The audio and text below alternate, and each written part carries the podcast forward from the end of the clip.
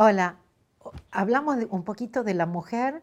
¿Por qué es tan importante que nosotras las mujeres nos empoderemos?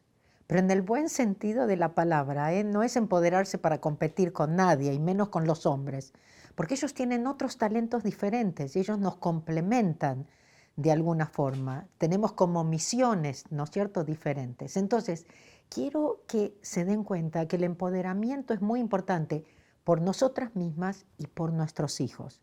¿Por qué? Porque es muy, muy importante que nosotros le mostremos a nuestros hijos que ellos tienen que quererse, que ellos tienen que amarse, que ellos son lo suficientemente buenos ya, que tienen ya todo lo que necesitan, que no lo empiecen a buscar afuera, ni en los títulos, ni en, ni en, ni en las parejas, ni en las cosas materiales, porque se van a pasar toda la vida infelices, un poco como nosotros, en esa búsqueda que no sabemos ni siquiera lo que estamos buscando, porque la verdad, la vida es una búsqueda, pero lo vamos buscando en el, en el lugar equivocado. Entonces, en estos tiempos tan importantes, lo que nosotros no sabemos y si nuestra misión puede ser la de estar criando, ¿no es cierto?, o ayudando a madurar al próximo presidente de Estados Unidos o de Argentina o de Ecuador o de Nicaragua o quién sabe de dónde, o de Venezuela.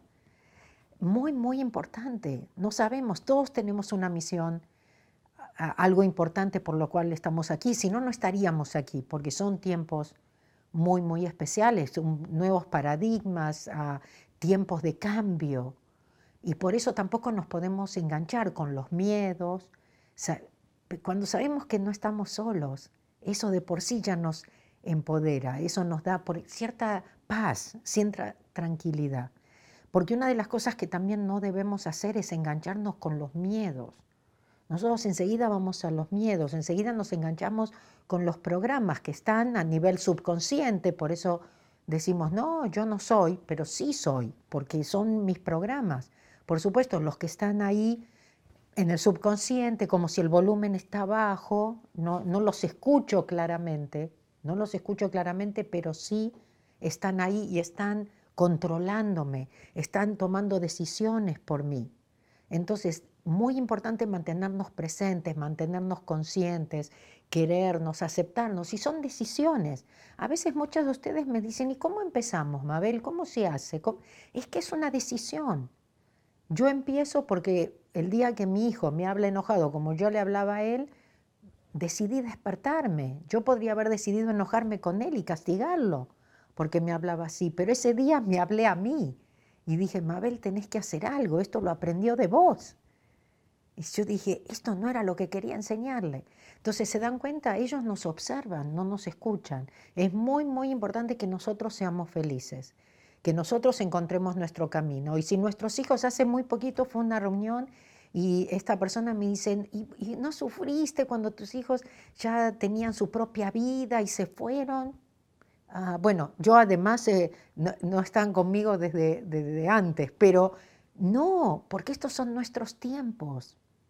Porque aun si los hijos están con ustedes, ustedes tienen que hacer cosas que aman, que les llenen el corazón, poder ser madres felices.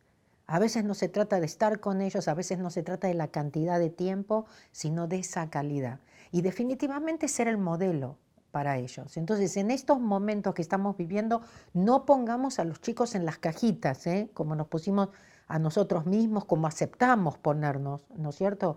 Y que esto está bien, que esto está mal, que esto es lo correcto e incorrecto, que tienes que buscarte el trabajo porque y algo que no te guste.